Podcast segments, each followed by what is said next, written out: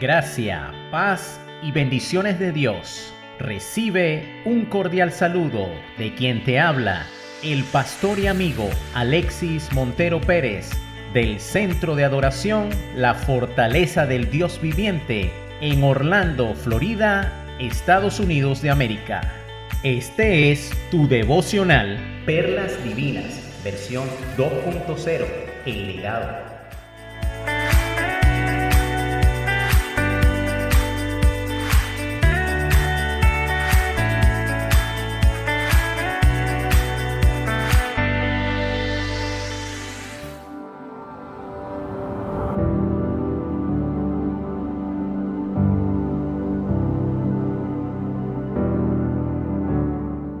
Durante la primavera de 2020, respirando a través de una mascarilla de oxígeno en una cama de hospital, Wendy Lansky, de 49 años de edad, se dijo a sí misma, si Osama Bin Laden no me mató, el COVID tampoco lo hará.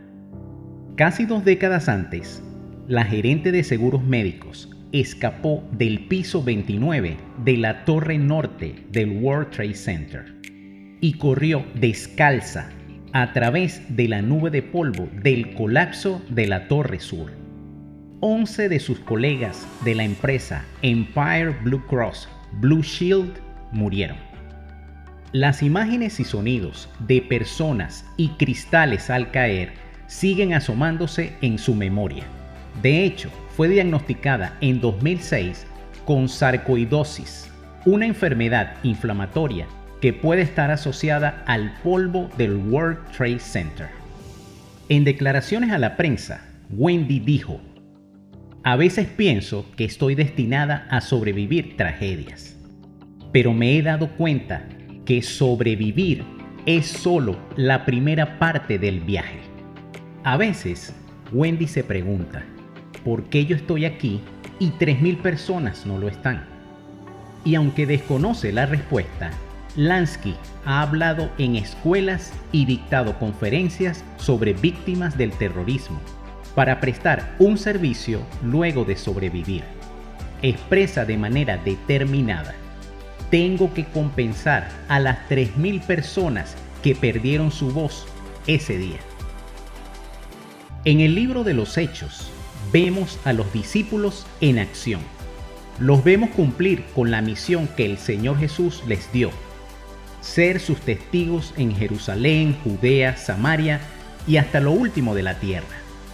Al inicio todo parecía estar en paz, pero esta obra pronto se vería marcada por una fuerte oposición por parte de los líderes religiosos de Israel.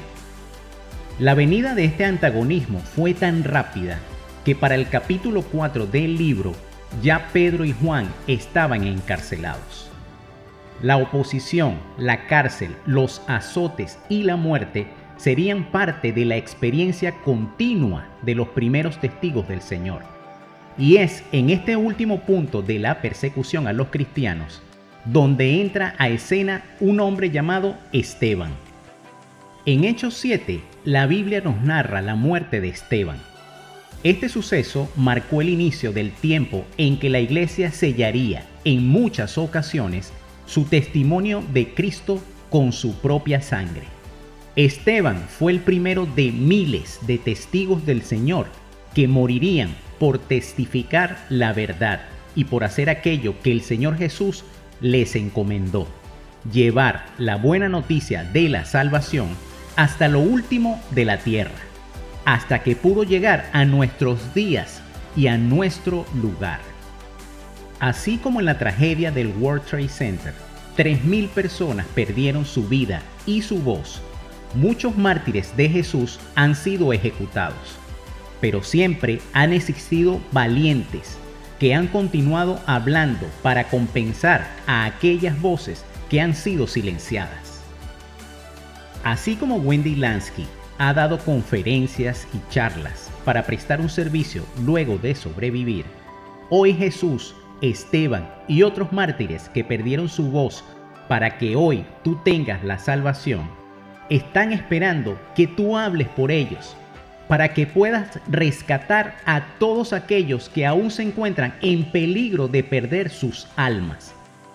Tal vez ya tú recibiste la salvación, pero recuerda lo que entendió Wendy Lansky, sobrevivir es solo la primera parte del viaje.